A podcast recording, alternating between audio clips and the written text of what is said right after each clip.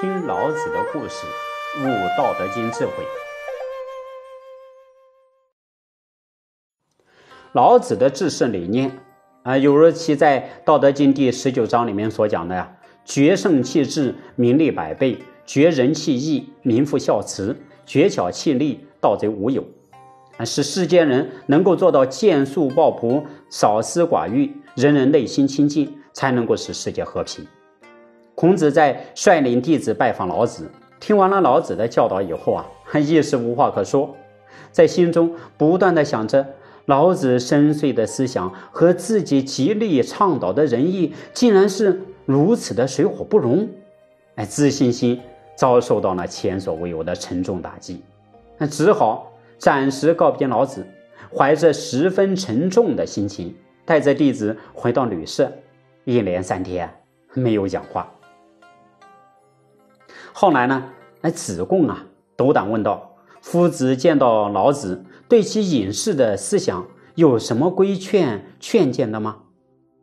孔子说：“啊，我有如看到了龙，龙合起来成一体，散开来成变化不己的文采，乘驾风云而翱翔于阴阳之间。我非常的惊讶，还能如何去去规劝劝谏老子呢？”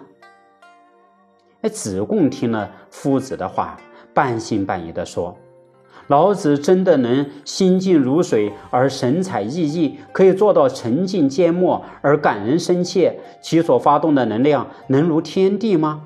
我可以单独去拜见他吗？”哎，孔子同意了。于是呀，子贡就以孔子的名义去求见老子。老子坐在堂上啊，看到子贡来访。一下子便深知了他的来意，问道：“我的年事已经老迈了，你对我有什么指教吗？”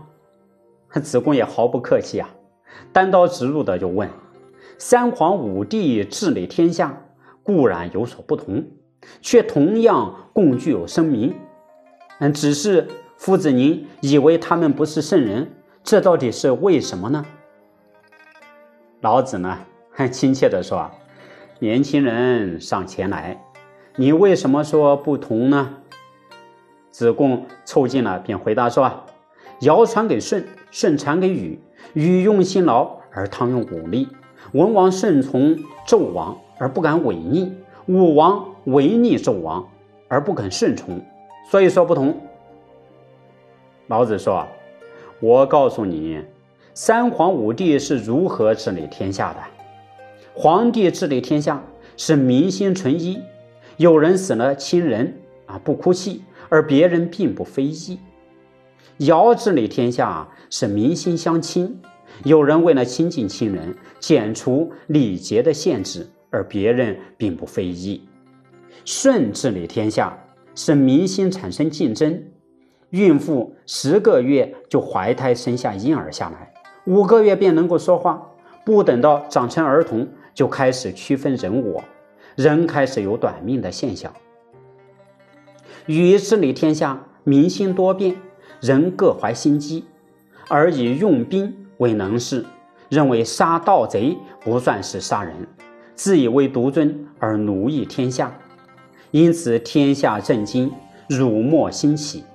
开始时还有伦序，现在却变成这个模样，你有什么话呢？我告诉你，三皇五帝治理天下，其有为的方式也成为了人性的不自然，这难道不是不妥的事情吗？哎呀，子贡听完呐，惊恐的站立不安。